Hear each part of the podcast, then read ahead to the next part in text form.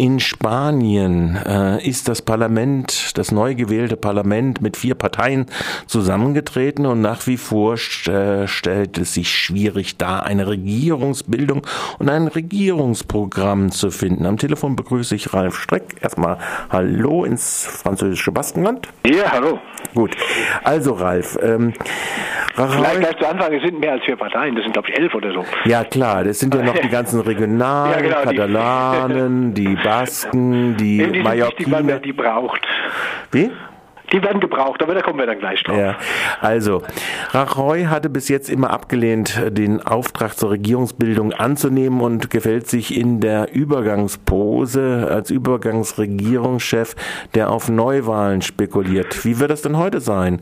Wird Herr Sanchez von der PSOE äh, den Auftrag vom König bekommen? Auch schon das eine Besonderheit in Spanien?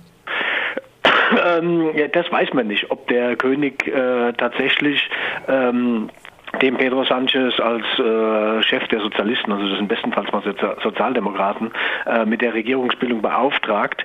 Äh, bei dem Rajoy ist es ja so, der hat abgelehnt deswegen, weil klar ist, dass keine Partei ihn wirklich unterstützen will. Also die haben in ihren vier Jahren, wir haben ja immer wieder ähm, darüber berichtet, dass über alle anderen hinweg regiert wurde, Dekrete, äh, alles Mögliche wurde verschärft, also Strafverschärfung und so weiter und so fort, Aushöhlung der Autonomiegesetze und so. Deswegen will keiner, also wirklich keiner ihn unterstützen. Diese neue rechte Ciudadanos-Partei hat nur gesagt gehabt, äh, dass sie im bestenfalls mit einer Enthaltung äh, an die Macht heben würden, also wenn er noch weitere Unterstützung findet. Äh, das findet er aber nicht, deswegen hat er die Regierungsbildung abgelehnt äh, und er wird es heute wieder ablehnen, so wie das aussieht, weil er immer noch keinen Unterstützer hat. Ähm, deswegen hat Pedro Sanchez, also der Sozialistenchef, ähm, die letzten Tage immer deutlicher gemacht, dass er gerne die Regierungsbildung übernehmen würde.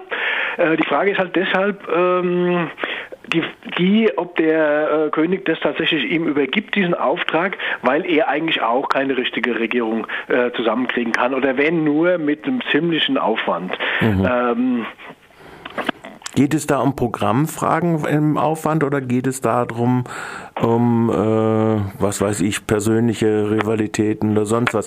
Also wenn er wie fest ist die Ablehnung der Zusammenarbeit mit der PP? Eine Frage. Die andere Frage ist, welche Optionen inhaltlicher Natur bieten sich denn in diesem Parlament? Ähm, die Frage PP ist relativ leicht von Seiten von, von Pedro Sanchez, dem Sozialistenchef. Äh, der sagt klar nein und das ist auch völlig klar. Also eigentlich ähm, geht es nicht, wenn man sich anschaut, also wie die PP über die gesamten Leute hinweg regiert hat, äh, Sparprogramme ausgeführt hat. Und gegen die hat sich die, die PSOE ja dann halt auch entsprechend gewehrt und von daher wäre das natürlich ein völliger Verrat an den, an den Wählern, wenn wir jetzt mit einer Enthaltung oder auch mit einer Zustimmung sogar äh, den Rajoy wieder an die Macht bringen würde. Mhm. Allerdings gibt es, und das ist das Verrückte in dieser ähm, sozialdemokratischen Partei, die eine sehr starke Rechte da drin hat. Also das ist ähm, sehr extrem, äh, was da zum Teil läuft, also auch als Nationalismus äh, bei denen sehr stark verankert ist. Ähm, die halt sagen, äh, trotzdem lieber mit der PP, also eine PP dulden, anstatt, und da sind wir dann bei der Frage 2, mit der neuen Linkspartei Podemos zusammen zu versuchen, eine Regierung zu schmieden. Mhm. Da sind wir dann bei den inhaltlichen Punkten, da ist man sich so grob äh, wahrscheinlich einigermaßen einig, dass also irgendwie das Austeritätsprogramm äh, aufgebrochen werden muss, das die äh, Konservativen da durchgezogen haben, äh, dass diese ganzen Spar- und Kürzungen oder sowas zurückgenommen werden oder zumindest abgeschwächt werden und so weiter. Da ist man sich weitgehend einig.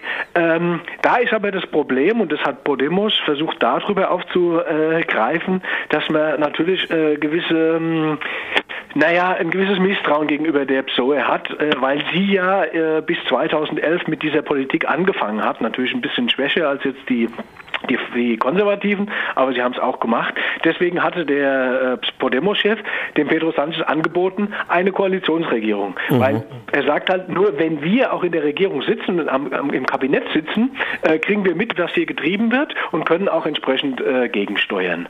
Und da hat er, weil er ziemlich selbstbewusst auftritt, ähm, gleich mal gesagt, okay, wir wollen die Vereinte Linke damit noch ins Boot holen. Damit sind wir als Linke innerhalb dieses Bündnisses, äh, was die Wähleranzahl angeht, deutlich stärker als die PSOE, weil die hat ja nur ganz knapp vor Podemos überhaupt gewonnen.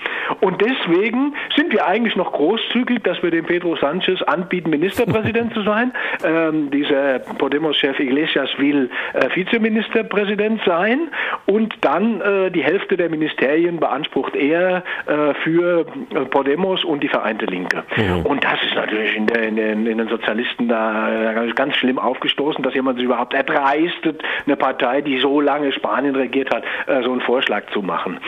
Die inhaltliche Frage, und da kommen wir dann auf das Problem, das weitere Problem der Regierungsbildung, äh, ist noch, dass Podemos ja äh, sagt, die Katalanen müssen über ihre Unabhängigkeit nach schottischem Vorbild entscheiden können.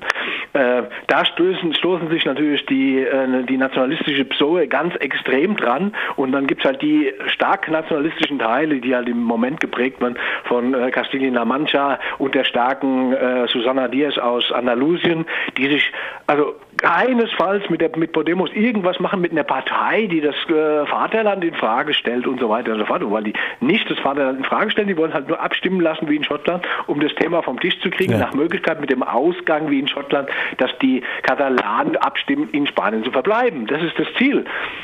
Also im Ziel sind sie sich eigentlich einig, nur sie wollen kein bisschen von diesem, von der äh, Souveränität an Katalonien ab, abgeben.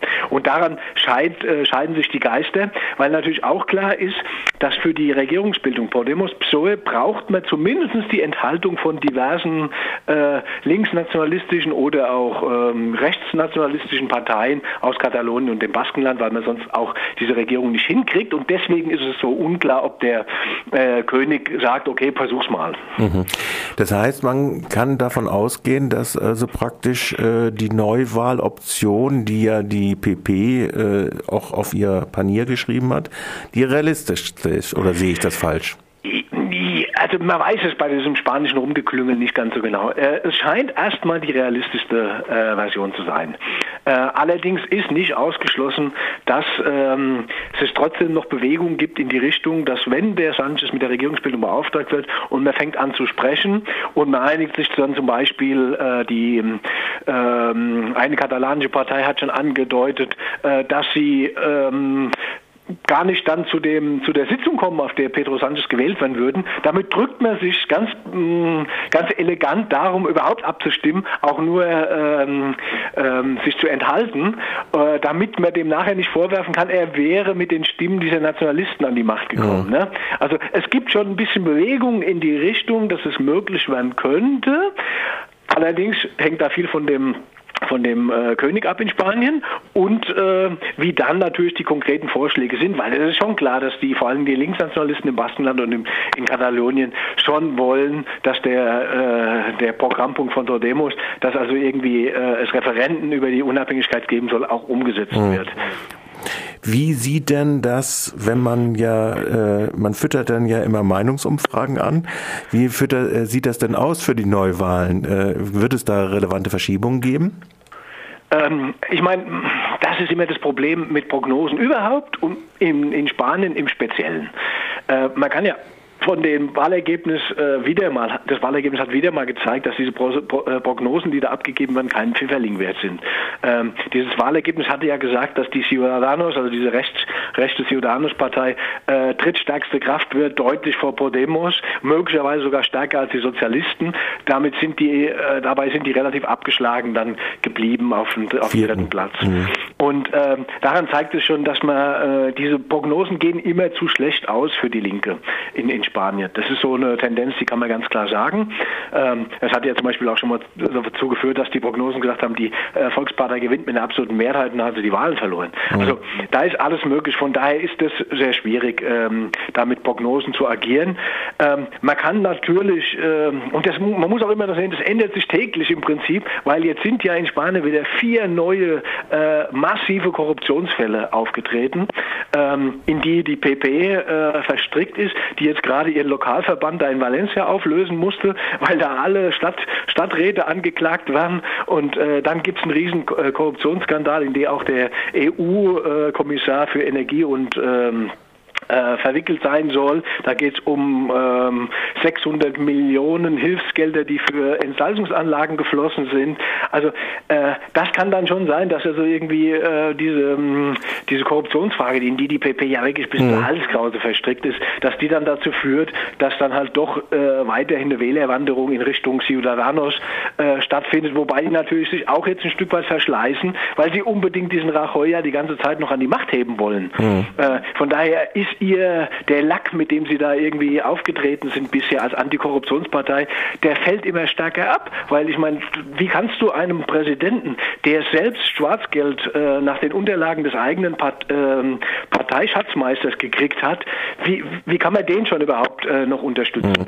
Aber mit dem, was da passiert, wo klar ist, das ist eine durchgehende Struktur durch die ganze Partei, äh, illegale Finanzierung, Schwarzgeldkonten und so weiter. Ich ähm, sehe, Ralf, wir haben spannende Tage noch vor uns und wir ja. werden uns weiter unterhalten müssen. Unsere Sendezeit ist abgelaufen.